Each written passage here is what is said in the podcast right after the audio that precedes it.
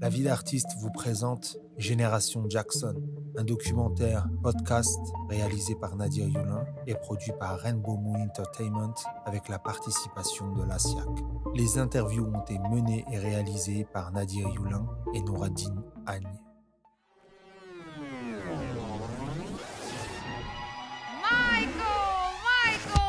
On, est parti d'un projet pour utiliser une photo que Michael adorait. Christophe Boulmé. Euh, mais qui sortait du contexte juridique parce que cette photo appartenait à un photographe qu'il avait viré euh, quelque temps auparavant.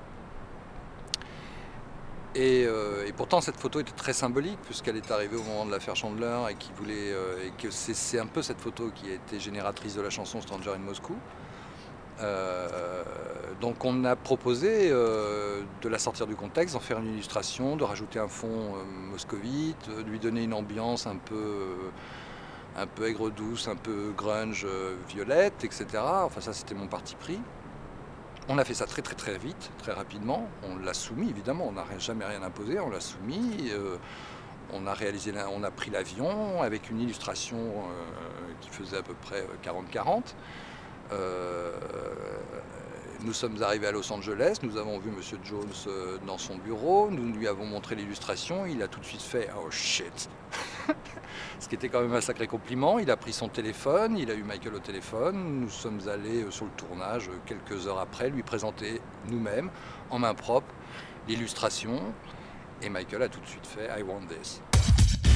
La façon dont j'ai rencontré Michael Jackson, Gonzague Saint-Brieuc. J'étais aux États-Unis où je venais de publier un livre sur euh, Lafayette. Donc je faisais une tournée de conférences dans tous les États-Unis. Il y a 80 villes, il y a 7 comtés, une montagne qui porte le nom de Lafayette. Et j'ai reçu à ce moment-là un award de littérature de l'université John Fitzgerald Kennedy. Et j'ai été invité dans une émission très célèbre aux États-Unis vu par des millions de personnes qui s'appelle Good Morning America. Et parmi les gens qui regardaient cette émission, il y avait Michael, parce que vous savez, il dormait très peu la nuit, il se levait très tôt le matin. Il a vu un Français qui parlait de Léonard de Vinci, car je venais de faire un clip culturel sur la peinture, sur Monet, sur Léonard.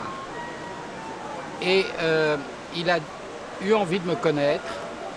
Et quelques temps plus tard, alors qu'il allait faire ce voyage en Afrique, il voulait faire un film qui s'appelait Back to Africa, Back to Eden.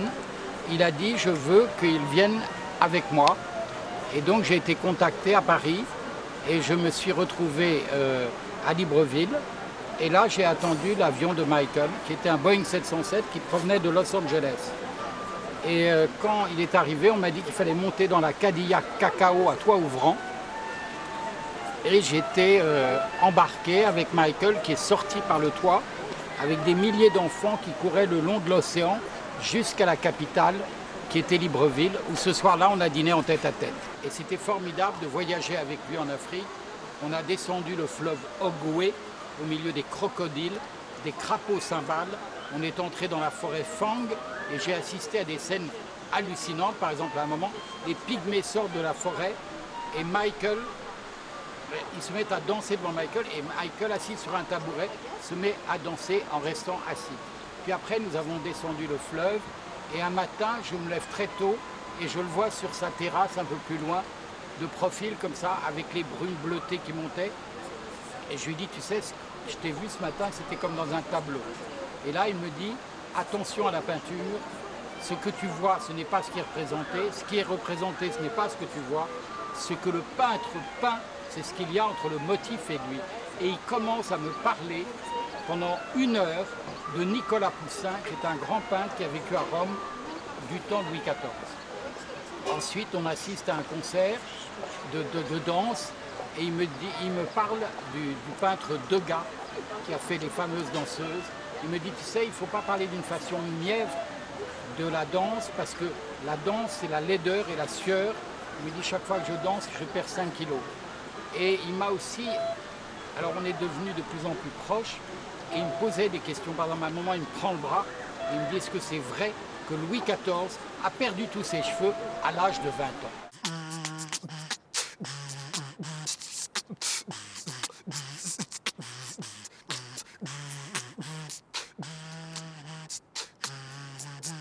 Well, uh, ma tante, Sylvia Moy, était une écrivante pour Motown. Jackie Vernon. et elle avait commencé d'écrire tous les hits pour Stevie Wonder. Le début, avant Stevie a commencé d'écrire lui-même.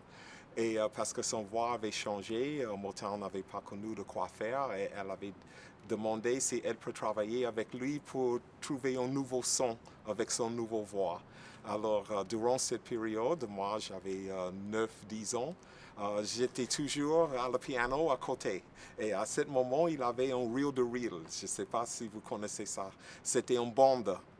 OK, et vous tournez la machine. Alors, c'est moi qui étais le mécanique à la machine quand Stevie et ma tante étaient sur le piano et commençaient de travailler sur les chansons. Et quand il avait arrivé à le moment de chorus, il me demandait alors chante ça. OK, chante le chorus, c'est comme ça quand on chante, on sait si ça va bien ou si ça va pas bien. Et la même temps, j'ai fait la machine. Et ça, c'était à 9 ans, 10 ans. Alors, finalement, ma tante a dit, écoute, tu sais, Stevie n'est plus, n'est plus chanteur enfant pour Motown parce qu'il est ado maintenant. Et Motown va chercher peut-être un nouveau chanteur pour, pour, pour des gamins.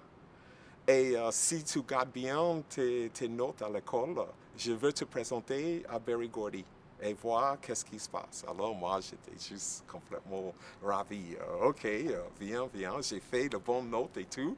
Et à l'école, un jour, j'ai ouvert le journal et c'était marqué avec une photo.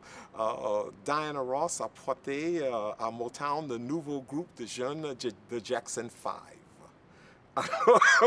J'ai juste me cassé complètement. C'était, je portais à ma tante comme, regarde, regarde ça, regarde ça. Mais tu m'as dit, tu m'avais dit que tu me présentais. Elle dit, écoute, ça a passé, j'ai pas connu. Avant, j'ai connu qu'est-ce qui se passe et c'est rien que je peux faire. Mais continuer de chanter.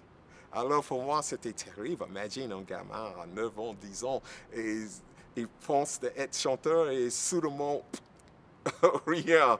Alors, ça a vraiment me déturbé.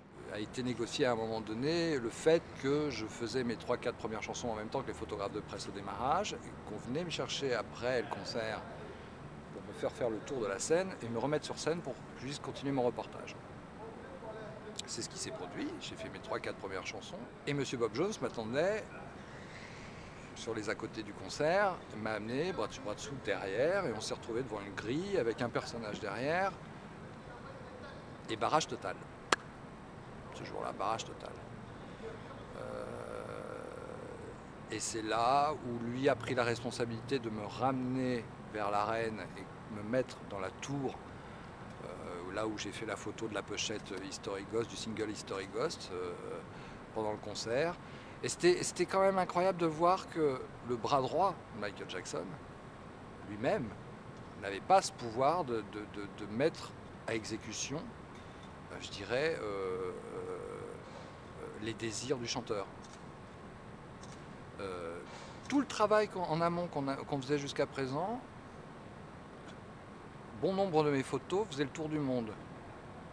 Elles étaient dans black and white, elles, servaient black and white, et puis à un moment donné, elles illustraient le livret d'historie, elles illustraient des pochettes de singles, etc. Je me souviens que le grippin ou comme le Kéops, c'est des images qui ont fait le tour du monde. Et qu'à un moment donné, c'est incompréhensible pour moi de me dire qu'à chaque fois que j'étais sur place pour travailler, il y avait blocage. Par qui, par quoi, par machin, pour quelle raison, je n'en sais rien. Mais c'était un peu ça, l'univers aussi.